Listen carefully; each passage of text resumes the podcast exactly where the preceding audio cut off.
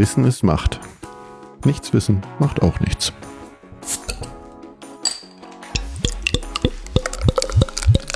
Herzlich willkommen zu einer neuen Folge von Macht FM. Hallo Aline.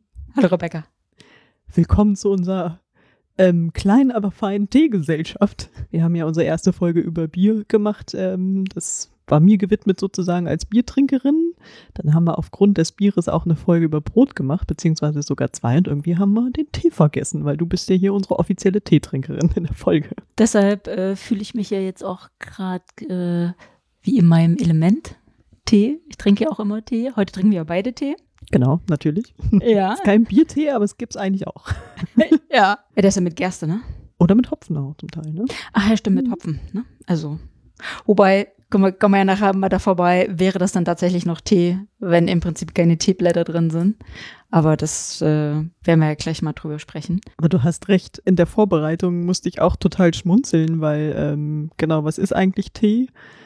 weißer, grüner, schwarzer. Ne? Die kommen ja von derselben Pflanze und werden dann nur unterschiedlich noch ähm, verarbeitet. Aber wir in Deutschland nennen ja alle Tees Tee. Also Kräuter, Früchte, Tee, egal. Und für mich ist das total selbstverständlich. Und als ich in Italien war damals, haben wir dann uns auch über Kamillentee unterhalten. Und meine Mitbewohnerin ja Kamille. Und, und ich wollte immer Tee sagen. Und dann, nee, ist Kamille. Und ich wollte mhm. gar nicht, wusste gar nicht, was sie wollen. Mhm. Und sie haben mich nicht verstanden. Mhm. Aber es wäre nicht nur in Italien so, also in, in Großbritannien und Frankreich ist es auch so. Spanien, ja. Infusion, ja. Genau, das würde das dann so sein und alles andere ist halt Tee ähnlich. Genau. Aber es könnte vielleicht auch dem geschuldet sein, dass wir Kräutertee und Früchtetee sagen, ähm, da die Deutschen auch, äh, also beziehungsweise die Länder, die deutschsprachig sind, im Prinzip den meisten Tee und Teekonsum an Kräuter und Früchte aufgüssen haben. Vielleicht muss man es so formulieren. Also tatsächlich weltweit größten Anteil haben dann die deutschsprachigen Personen oder beziehungsweise Länder, die denn äh, das trinken. Die anderen trinken nämlich genau die Tees, die denn aus den Teeblättern sind. Also das äh, ist dann tatsächlich offensichtlich ja so ein deutsches Phänomen der ja Kräutertee und Früchtetee. Also ich sage das auch, so wie Leute Erdbeermarmelade sagen, aber per Definition ist es keine Marmelade, sondern Konfitüre. Marmelade nur aus Zitrusfrüchten.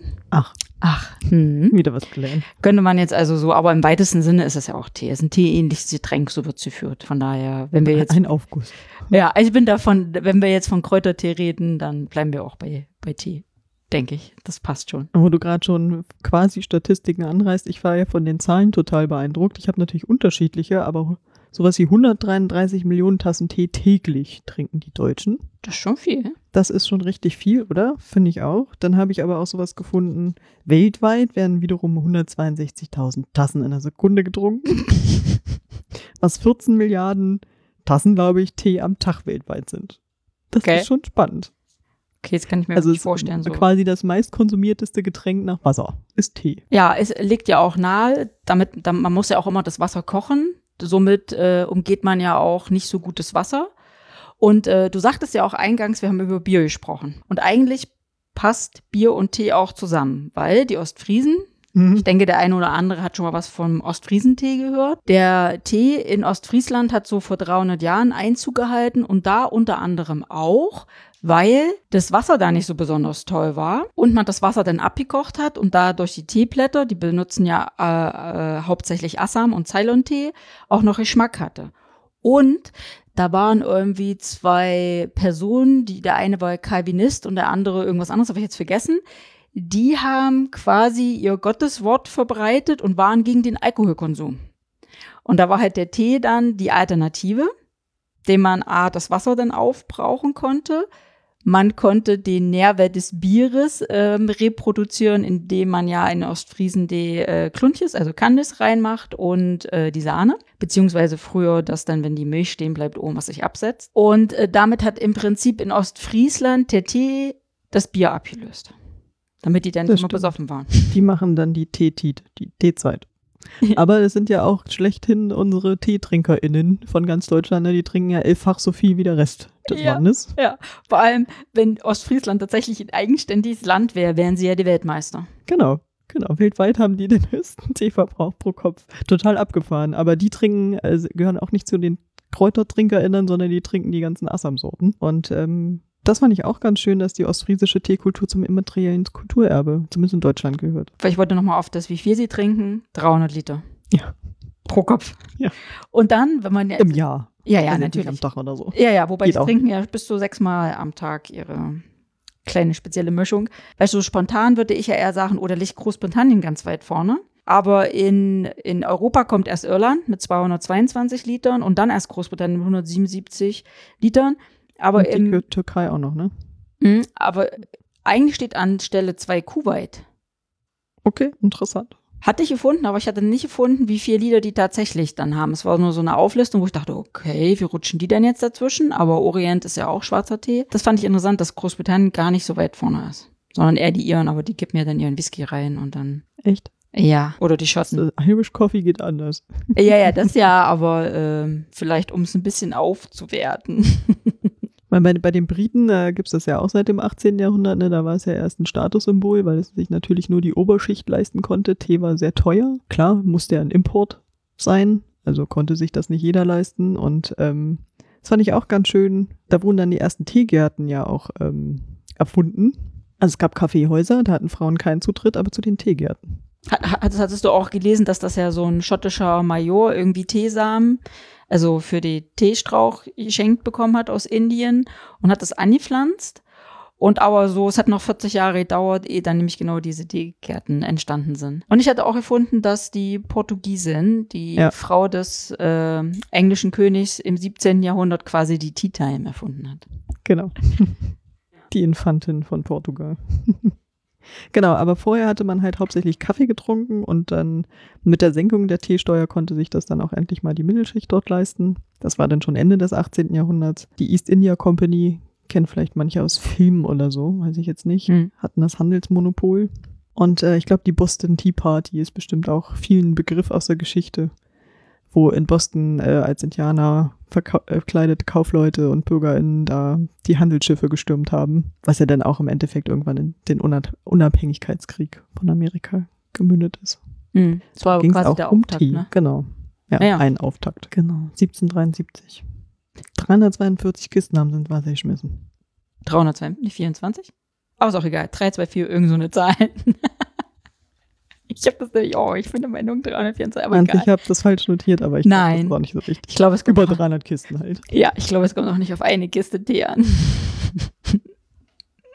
Und die Briten haben Teebrot, was Okay. ja auch wieder abrundet, Bierbrot. Es gibt auch Teebrot. Ich fand das so schön, wie sich das bei uns fügt. Da werden alle Hefegebäcke äh, mit bezeichnet, die zum Tee gereicht werden. Und ausgerechnet, ich dachte nämlich auch gleich, ah, Shortbread. Nein, das, Das ist ist- Mürbeteig. Gehört Ja. nicht dazu. Ja, und Scones ja auch nicht. Genau. Ja, okay, das, das hatte ich dann noch nie. Also Scones mit Clotted Cream und Erdbeerkonfitüre ist ja schon geil. Und dann schön Earl Grey mit Milch, Zucker, Zitrone. Ich mag tatsächlich English Breakfast Tea. Und als ich mal äh, einen Monat in Dublin war, war ich dann auch in einem Kaffeehaus eigentlich Mhm. und habe dann einen Irish Afternoon getrunken. Das fand ich Mhm. total nett. Hm. Bei der Breakfast Tea, so wie ich sage, ist ja eher der Breakfast, aber die starten ja mit richtig kräftigen Assam. Der Early, der Morning, Morning Tee, ne? Dann gibt's ja noch diese lustige ähm, Geschichte oder, oder der Wettstreit zwischen Miff und Tiff. Also erst die Milch oder erst der Tee. Also erst die Milch, definitiv. Milk first. Äh, das ist ja aber eine Streitfrage, ne? Also jeder macht's anders. Ich würde sagen, gibt's keine Streitfrage. ja, du hast dich entschieden, so wie andere Menschen nicht Okay. für das Wir Gegenteil. Wir machen mal eine kleine Umfrage. Jedenfalls möchte ich nicht auf meinen Earl Grey mit äh, starkem Bergamot-Aroma morgens verzichten. Also ich trinke den tatsächlich morgens. Und äh, nachmittags brauche ich meinen Ostfriesentee. Ach, du hast einen. Ja, also das sind so meine zwei Tees, die, die, die sind gesetzt. Ne? Das eine zum Frühstück, das andere tatsächlich erst ein bisschen später. Man könnte ja jetzt sagen, okay, Tea Time wäre ja, also die Engländer trinken ja nicht so nach dem Essen gleich, sondern tatsächlich wirklich erst so gegen 16 Uhr. Aber die Ostfriesen sind ja öfter am Tag dabei. Die sind ja da, von daher passt auch der ist immer so auch schon um, ich würde sagen, Kaffeezeit, aber im Prinzip nach dem Essen für mich. Und das brauche ich. Und wenn ich äh, Sahne habe, mache ich tatsächlich auch Sahne rein. Das habe ich noch nie gemacht. Ah, ist voll geil. Also Ostfriesen-Tee-Zubereitung funktioniert ja so, man nimmt die aus der Ostfriesen-Mischung und die darf ja auch nur Ostfriesen-Mischung heißen, also Ost, wenn sie in Ostfriesland äh, abgemischt äh, und abgefüllt wurde. Sonst ist es kein echter Ostfriesentee. Der wird äh, so ungefähr 250 Milliliter Wasser auf äh, ein Teelöffel dann die Ostfriesenmischung also Assam-Tee mit, je nachdem. Dann wird das heiße Wasser, kochendes Wasser in die Kanne, vorgewärmte Kanne, wichtig, reingekippt, sodass es nur ein bisschen äh, bedeckt ist. Dann drei bis fünf Minuten ziehen lassen. Ich bin ja jemand, der sagt so, oh, der Teebeutel war im Wasser das war's. Oder das Teesepia hauptsächlich. Aber kann auch bis zu fünf Minuten ziehen lassen. Und dann wird der, das restliche Wasser aufgekippt. Und da man ja dann auch eine echte Teekanne benutzt, sprich die, der Ausguss ist ja weit oben bei einer Teekanne angebracht. Wer sich schon immer gefragt hat, äh, warum es Kannen mit unterschiedlichen so Ausgüssen gibt, das von unten kommt und schmal nach oben geht, ist eine Kaffeekanne. Das, was oben und bauchig ist, eine Teekanne. Du, du nix, aber ich wusste das früher nicht. Ich habe mich da einmal gefragt, aber ähm, ne, das ist der Unterschied. Nämlich damit, werden die Teeblätter, damit die halt unten drin bleiben und nicht aufschwimmen. Und dann kommt der Candice, also das Kluntje, in die Tasse. Und dann kommt der Tee drüber. Idealerweise knackt der Candice, weil dann war der Tee noch heiß genug. Und dann kommt so, ich neige dazu, das Feste von der Sahne zu nehmen, aber das Flüssige und dann würde man das so im Kreis aufbringen. Die Wolke, also die Wolke. Zeremonie. Ja.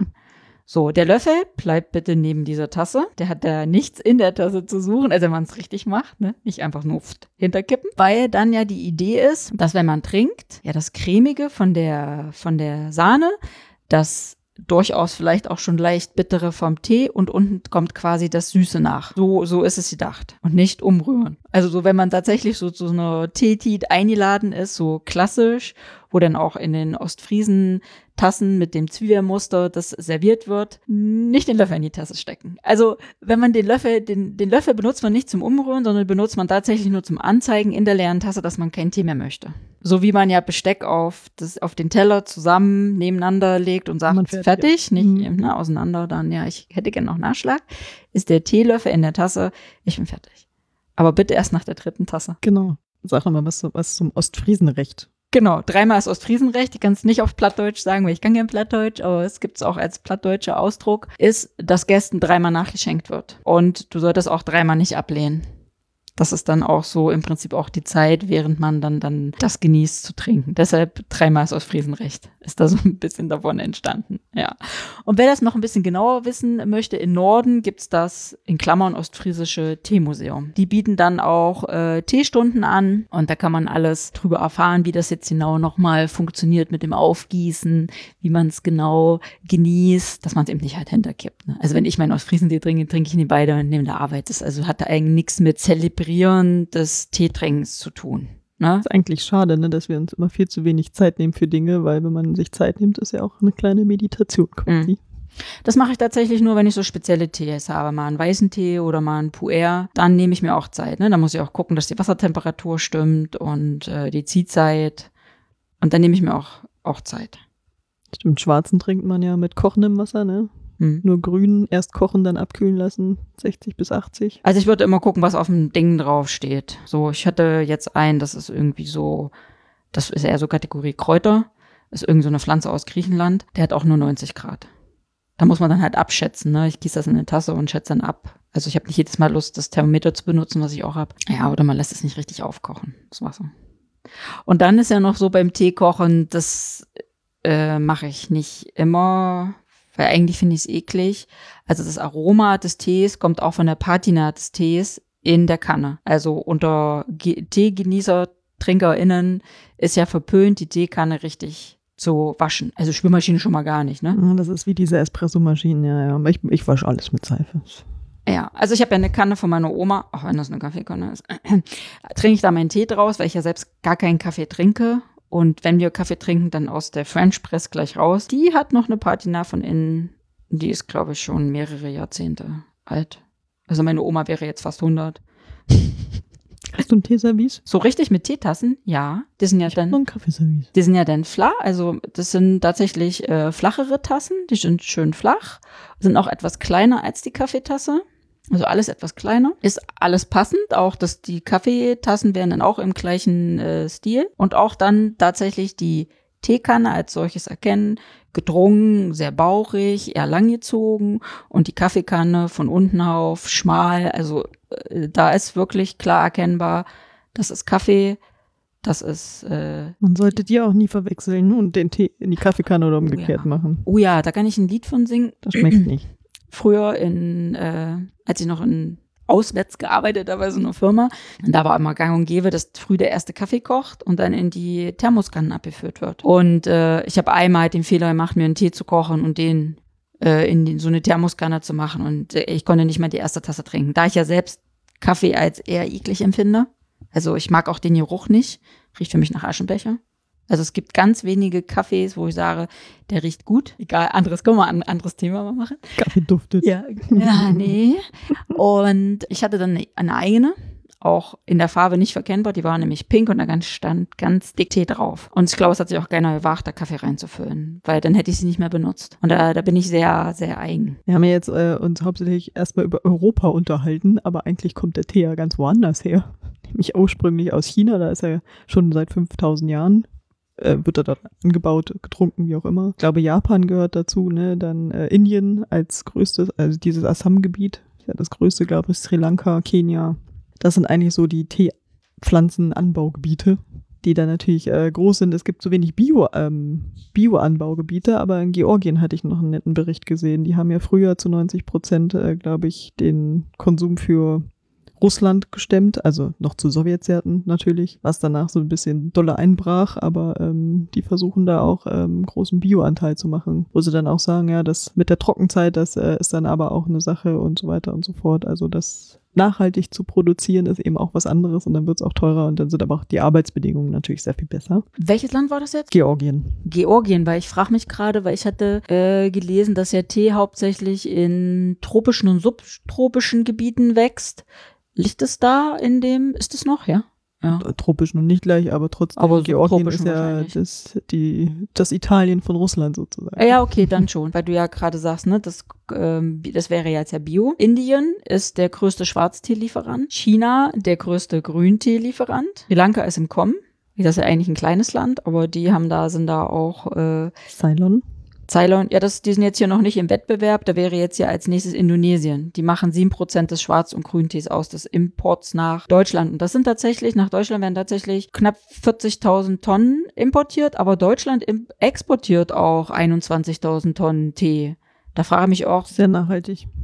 ja, vor allen Dingen, was ist Oder das sind denn? das Wildkräuter?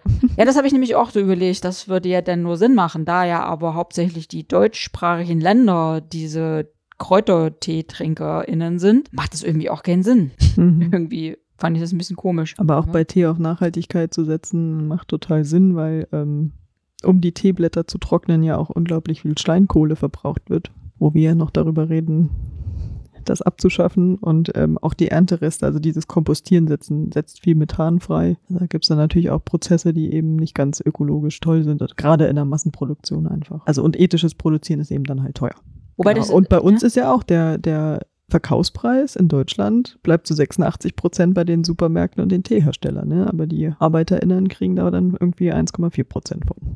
hm. Du sagtest ja vorhin in der Teeherstellung, also es wird ja Oxidation und Fermentation, wobei heute man ja hauptsächlich in Oxidation übergeht. Und beim schwarzen Tee wird, glaube ich, erst getrocknet, weil du das ja gerade sagtest, wie viel das äh, so äh, kostet im Prinzip, was auch immer, ob nun Geld oder CO2-Ausstoß. Der grüne, also eins von beiden grün und schwarzer Tee, der Unterschied ist, der eine wird erst getrocknet und dann oxidiert dann, sprich die Teeblätter werden ja aufgerieben, also ganz gerollt und dadurch gequetscht und dadurch kommen die Inhaltsstoffe mit Sauerstoff in Verbindung und oxidiert. Und bei schwarzem Tee bis zu drei Stunden und grüner Tee ist dann nur noch ein Drittel der Zeit. Also sind dann ja auch dann auch die Abstufungen. Wenn man sich da schon mal gefragt hat, was ist ja die gleiche, gegebenenfalls die gleiche Pflanze, ne? Also ist ja nicht, da wächst die Grünteepflanze, da wächst die äh, äh, äh, Weißtee und dafür gelben und dafür roten. ja. Nur die Mate-Teepflanze ist eine andere. Es gibt ja auch noch den Mate-Tee. Es gab, gibt auch so Teemoden, ne? so Bubble Tea oder Mat- Matcha-Tee. Oh ja, das geht gar nicht. Sehr süß. Ja, das hat tausende von Kalorien, Mhm. dieser Bubble Tea. Aber Mate-Tee ist ja in Afrika weit verbreitet. Die sind da ja äh, sehr groß drin. Jeder hat da ja auch so seine eigene Mischung und die Ich sind hätte, auch, ich hätte jetzt auf Südamerika getippt. oder Südamerika. Südamerika bin ich gerade falsch? Ja, okay, gut, dann bin ich, dann ist es halt Südamerika. Ach stimmt, ja, da war in Brasilien einer der größten Exporteure, glaube ich, dafür, ne? Mit 40 verschiedenen Mate. Also ich hatte auf jeden Fall auch schon mal echten. Was heißt echten? Echten Mate-Tee, oder? Hm? Jo. Von vor Ort, genau. Cool. Ja, wie auch immer. Möchtest du nicht weiter drüber sprechen? nein, Warum? Hast du, was hast du damit gemacht? Hast du ihn getrunken? Hast du ihn geraucht? nein, ich habe ihn getrunken. Okay, aber ist in Südamerika das mit der Tradition mit der ersten und der zweiten Kanne das hin und her gießen? Das weiß ich nicht. Dann war das in Afrika. Da ich ja äh, meine Aufzeichnungen zu Hause vergessen habe, muss ich das jetzt aus meinem Gedächtnis machen. Ähm, jedenfalls gibt es auch eine Teezeremonie, um ja, wir haben ja gerade das äh, Ostfriesen-Zeremonie besprochen, dass dieses Zwei-Kannen-Prinzip, nenne ich es mal, in einer Kanne wird der Tee mit Sud und Wasser aufgekocht, in der zweiten Kanne ist Zucker. Und dann die- wird die erste in die zweite Kanne gekippt, vermischt und dann wieder zurück in die erste. Und da entsteht auch Schaum. Also es hat, bildet sich Schaum und es wird in Gläser verteilt. Also da ist halt eher das Teeglas, eben nicht die Teetasse. Und ähm, dieser Aufguss wird wiederholt. Also am Ende von aus wird in dieser ersten Kanne also trinken alle ihre erste, ihre erste, ihren ersten Aufguss und dann wird, fängt es wieder von vorne an in der ersten Kanne. Und durchaus im dritten Aufguss wird dann Pfefferminze oder irgendwas anderes zugesetzt. Und was ich auch sehr interessant finde, das sind ja auch dann so Kultursachen wie bei den Ostfriesen, dass wenn der Löffel dann drin ist, das Ende ist, aber bitte nicht vor der dritten Tasse, äh, wäre es da so, dass das dritte Glas dann auch so, dass dieses höfliche Bitten der GastgeberInnen ist, äh, jetzt dann doch zu gehen. Fand ich interessant, so diese kulturellen Sachen, die mit diesem Teetrinken verbunden sind. Das heißt, man muss niemanden vor den Kopf stoßen, sondern es gibt äh, eindeutige andere Sachen, Ja. die dann irgendwie auch Ja. höflicher sind Ja. und miteinander. Verstehe. Wir hatten ja meine Pflegetochter aus dem Irak und deren äh, Tante, Onkel und Tante sind ja auch Freunde von uns. Und dann, äh, also in äh, dieser Zeit, als sie noch bei uns im Ort gewohnt haben, gab es halt äh, häufig Tee, weil ich ja häufig zu Besuch war. Und ähm, kleines Glas, also so wie man es wahrscheinlich vom Türken kennt, so ein kleines bauchiges Glas, nur so ein paar Zentimeter hoch, so maximal zehn. Ganz viel Zucker drin. Und dann den Tee, schwarzen Tee, immer, also danach konnte ich immer erstmal nicht schlafen gehen. Es war immer sehr stark. Und da ist mir aufgefallen, dass immer so ein bisschen Tee übrig blieb. Und irgendwann hatten wir dann die Pflegetochter. Und erstmal haben wir dann für sie extra schwarzen Tee gekauft, weil wir ja nur diesen Earl Grey hatten. Das war überhaupt nicht ihrs, sondern wir haben dann den schwarzen Tee mit Kardamom gekauft. Auch sehr geil, kann ich nur sagen. Und den hat sie in einem Topf aufgekocht. Sie hat also da irgendwie ein bisschen Tee reingekippt, Wasser drauf in, den, in dem Topf gekocht. Übrigens hatte der Topf dann diese Patina. Da, den habe ich dann doch in die Spülmaschine gestellt, weil es hat mich gestört, dass in meinem Eierkochtopf, wo ich auch meine Eier koche, so eine Teepatina drin war. Weil Kardamom ist ja auch schon sehr, nicht penetrant, Speziell. aber speziell. Mag ich, aber muss man jetzt nicht, das Ei muss nach Kardamom schmecken. Die hat es dann da drin aufgekocht und hat es dann durch Sieb sich in die Tasse gekippt. War auch super, weil man konnte ihn immer wieder aufkochen und mit Wasser auffüllen. Das passt ja dann. Was mir aber aufgefallen ist, und deshalb kriege ich jetzt den Bogen wieder zu dem Onkel und der Tante, dass immer ein bisschen in der Tasse war. Und da habe ich sie irgendwann mal gefragt, ob das halt ist als Zeichen, du möchtest nicht mehr nachgeschenkt haben. Weil könnte ja sein, ne? Wir haben ja gerade drüber gesprochen, ne? Löffel drin und viertes Glas und so. Ob, wenn ich eben, Kulturen Ja. nicht aufessen, äh, das Ja. kriegt man Nachschlag, genau. und aber das war überhaupt nichts. Das ist ja nicht aufgefallen, dass sie das immer so macht. Also Tatsache, ich bin auch so eine Resteüberlasserin. Also egal, was ich trinke, es bleibt auch mal ein kleiner Rest drin. Außer beim Bier, da bleibt nichts. So, wir mussten erstmal beide trinken gerade. Aber trinkst du den Rest dann? Da bleibt immer was ein bisschen drin. Jetzt ist nur ganz wenig drin, aber es ist noch was. Achso, weil ich äh, kriege ja immer den Vorwurf, dass ich was in meiner Tasse drin lassen würde. Und ja, wer jetzt leicht äh, eklig empfindlich ist, da ist dann der schwarze Tee mit der Milch drin und der ist kalt und da steht da schon drei Stunden.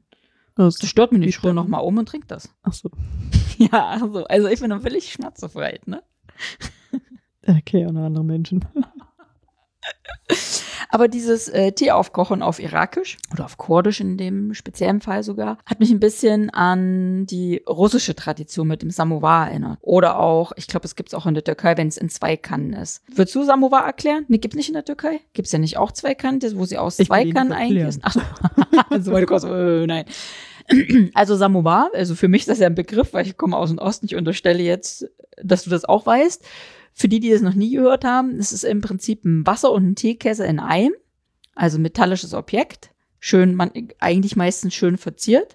Ist unten der Wasserkessel, oben ist der Teekessel. Und in dem Teekessel wird der Teesud aufgebrüht. Achtung, 20 Teelöffel Tee auf ein Liter Wasser. Also man sollte ihn auch nicht trinken danach, der ist einfach nicht trinkbar. Es ist Absicht, dass der so stark ist, weil in dem unteren Kessel wird das Wasser gekocht. Und somit wird dann aus dem Tee äh, Kessel eingefüllt in die Tasse oder in das Glas und dann aus dem Wasser. Und jeder kann sich im Prinzip seine Mischung selbst machen. Auch da Assam-Tee. Oder auch grüner Tee. Man kann bestimmt auch extra Samoa-Tee-Mischungen kaufen, wenn man das möchte. Ja, aber so kann man, bleibt es halt über den ganzen Tag warm und du kannst dein, äh, wie stark der Tee ist, im Prinzip selbst bestimmen. Das ist halt so, wie ein Samovar funktioniert. Und traditionell wird es tatsächlich mit Marmelade gesüßt, aber eher so Marmelade im Mund. Auch interessant. Marmelade im Mund und dann so, warte, ich mach das mal.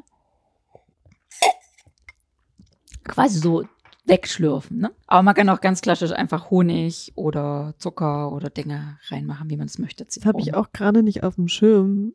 Irgendwer trinkt das doch auch salzig mit Butter und so und sowas, aber jetzt weiß ich nicht mehr, welches Land das war. Das müssen wir nochmal irgendwie, ja, nochmal nachliefern. Da war ich auch, genau, das mit der Marmelade dachte ich auch noch wie dazu, da macht man die rein in den Tee.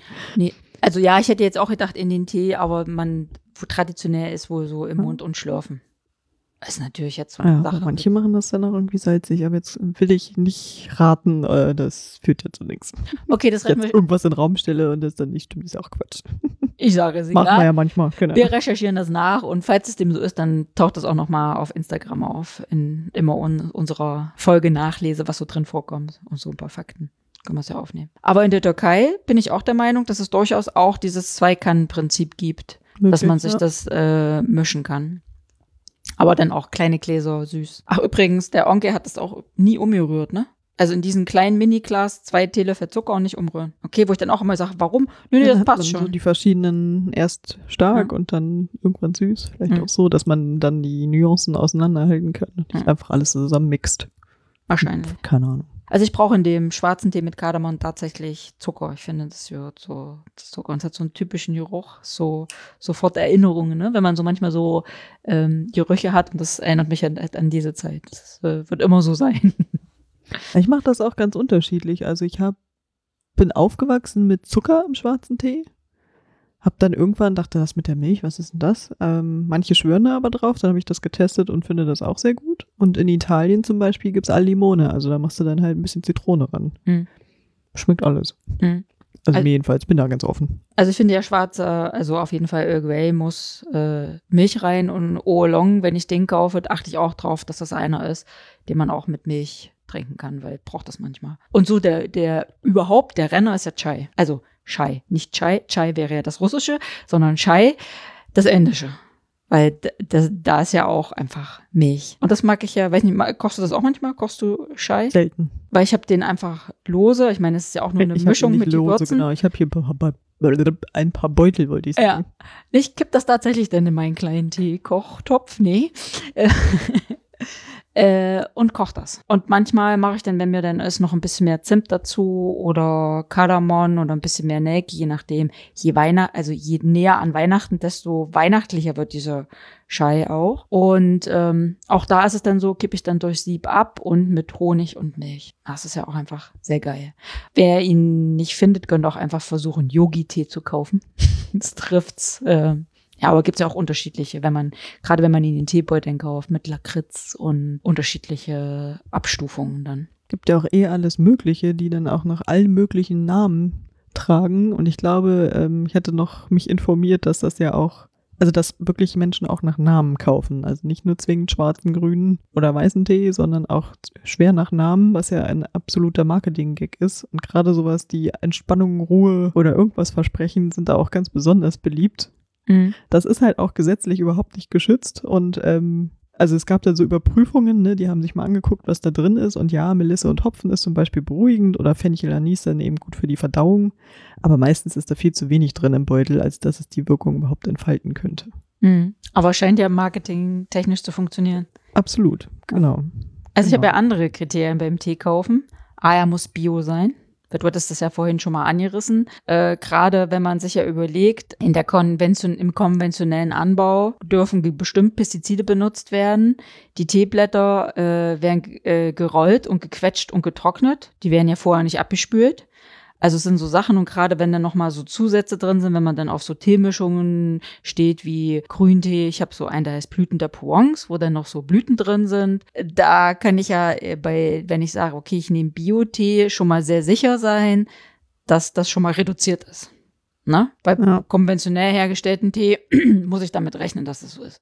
Also da gab es wohl auch gewisse Studien. Fenchel ist dabei ja noch mit am besten weggekommen. Also nicht mit am besten, sondern alle Fencheltees waren sehr gut und schadstofffrei. Hm. Pfefferminztee war auch okay. Kamille ist da so eine. Hätte man, hätte ich jetzt auch nicht gedacht, dass Kamille ein Problem ist, aber die ähm, ernten das und dann sind halt da auch noch ein paar Wildkräuter dabei, die irgendwie so ähnlich aussehen, aber das ist dann irgendwie Greiskraut und das ist dann durchaus sehr belastend für die Gesundheit und also es gibt auch eine tolerierbare Menge, die man davon trinken kann, aber wenn das darüber hinausgeht, dann könnte das durchaus problematisch sein Hm. für die Leber. Okay, das sind ja jetzt dann noch die Inhaltsstoffe, die noch dazukommen, ne? Aber Also jetzt Ja. entsprechend die Schadstoffe, ne? Mhm. aber ja, die Wirkungsstoffe. Sonst ist Kamille natürlich super, also oder auch Thymian, Pfefferminze, Kamille sind natürlich eigentlich alles total tolle Tees, die ähm, auch gesundheitsfördernd eigentlich Mhm. sind. Genau. deshalb würde ich jetzt auch sagen, Brennnessel. Ja, deshalb, oh, super Stichwort, wenn man also einen Gemüsegarten hat und in meinem Gemüsegarten wächst auch eine Brennnessel, sollte man ruhig dazu übergehen, ein paar Brennnesselblätter sammeln, von der Brombeere, man kann Rosenblüten sammeln, Ringelblumen. Also es gibt ja ganz viele Sachen, die man trocknen kann, sammeln und dann kann man sich das einfach selbst zusammenstellen und aufbrühen. Ich würde jetzt abraten, am, vom Blühstreifen neben Feld an der Straße zu sammeln. Ein paar Autos fahren auch noch da vorbei, genau. Ja, genau, die auch noch. Also, ne, aber grundsätzlich ist eigentlich der Garten, wenn man da genau hinguckt und wenn man sagt, Mensch, ich stehe so auf halt Kräutertees, bleiben wir einfach mal bei der Bezeichnung, dann ist das eine super Alternative. Einfach auslegen, trocknen oder bündeln und trocknen. Lavendel geht übrigens auch ein bisschen vorsichtig sein, also weil es ein bisschen viel kann schon sehr krass werden. Ich habe das schon mal als Aus Eis probiert, das war etwas krass. aber das auch Rosenblätter, das passt super. Am besten, wenn man sich nicht sicher ist, kann man einfach mal im Laden gehen und mal eine Tee, Kräutertee-Mischung angucken, was da so drin ist. Und dann mal sich überlegen. Oder eben halt einfach nur den Brennnesseltee trinken. Der ist dann aber sehr harntreibend. Ja, soll ja auch gut sein. Genau. Ja. Ist ein bisschen geschmacklich gewöhnungsbedürftig, aber ich mag das eigentlich auch ganz gerne. Mhm. Also nicht nur eigentlich, ich mag es gerne. Weil grundsätzlich, wenn der jetzt, wenn ich jetzt sage, zum Beispiel harntreibend, ne, also Geschmack ist ja schon mal die eine Sache, aber so Tee ist ja, dann hat ja auch so ein paar positive Effekte. Genau, Brennnessel als Blasentee. Kannst du auch einsetzen, genau. Ja, genau, ja, genau. Also Tees haben ja durchaus auch ein paar gesundheitsfördernde Sachen. Unter anderem darf man ja nicht vergessen, schwarzer Tee und auch grüner Tee sind koffeinhaltig. Der Vorteil von den Tees gegenüber dem Kaffee ist aber, dass der Kaffee ja über den, über den Kreislauf und übers Herz also das, das erhöht. Und hier ist es so, das Koffein hat die Wirkung, indem nämlich die Gehirnaktivität gesteigert wird, also eben nicht über Herz und Kreislauf geht.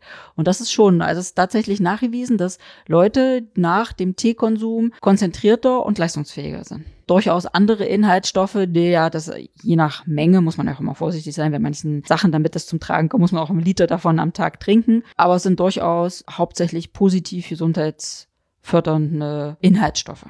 Der grüne Tee hat ja da ein ganz spezielles Molekül, ne? Das EGCG. Ja, genau.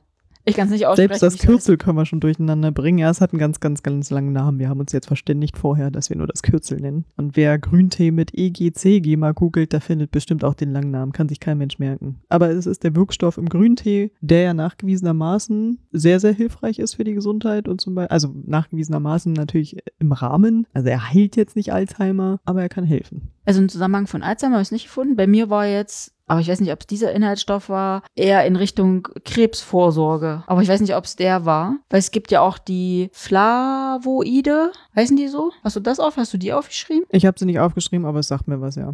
Sind das nicht die, die im Tee, also die sind, das sind Antioxidantien und die sind sogar zehnmal besser als Vitamin C und B-Carotin. Also sie haben die gleiche Wirkung, aber sind quasi viel stärker. Also ich hatte mir dazu aber auch das EGCG aufgeschrieben, Ja, okay, Alzheimer, dann- Parkinson, Krebs und Multiple Sklerose. Ja. Aber das ist eher so nicht ein.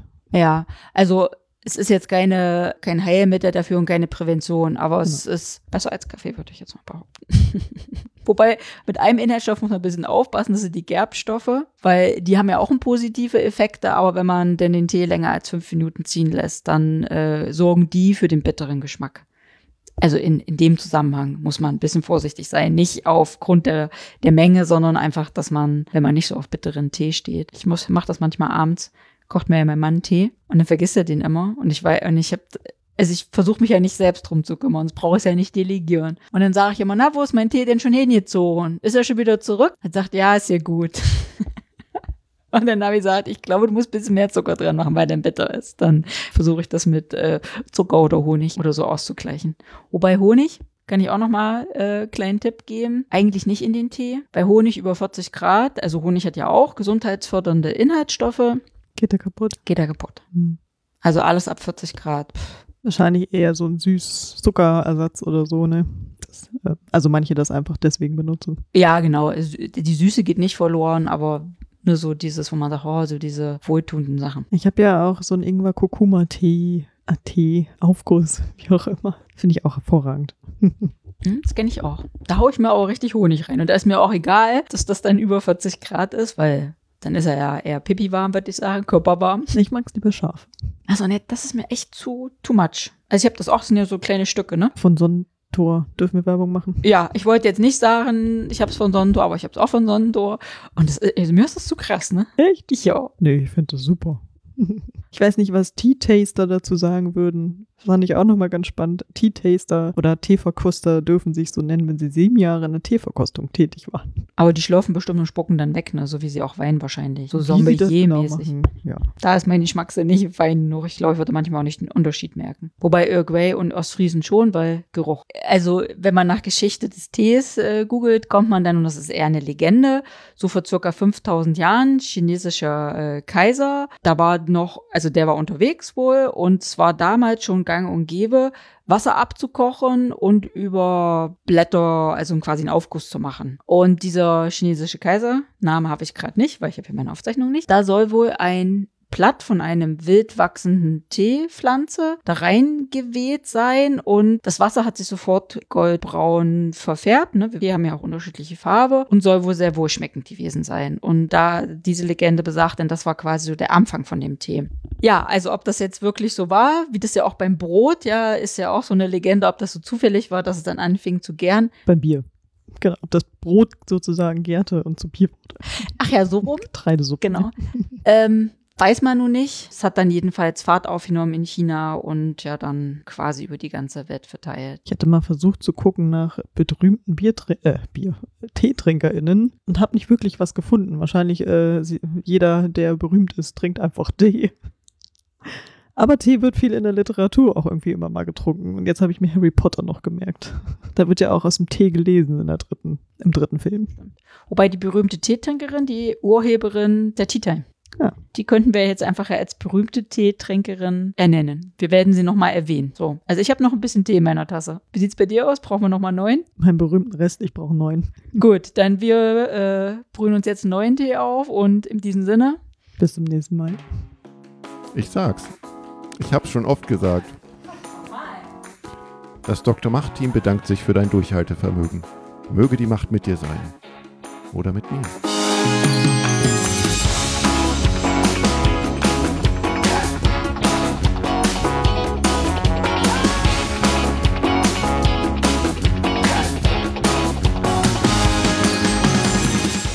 Jetzt kann ich mich hören. Oh, du nimmst mich schon auf. Bin ich laut genug? Ich glaube nicht.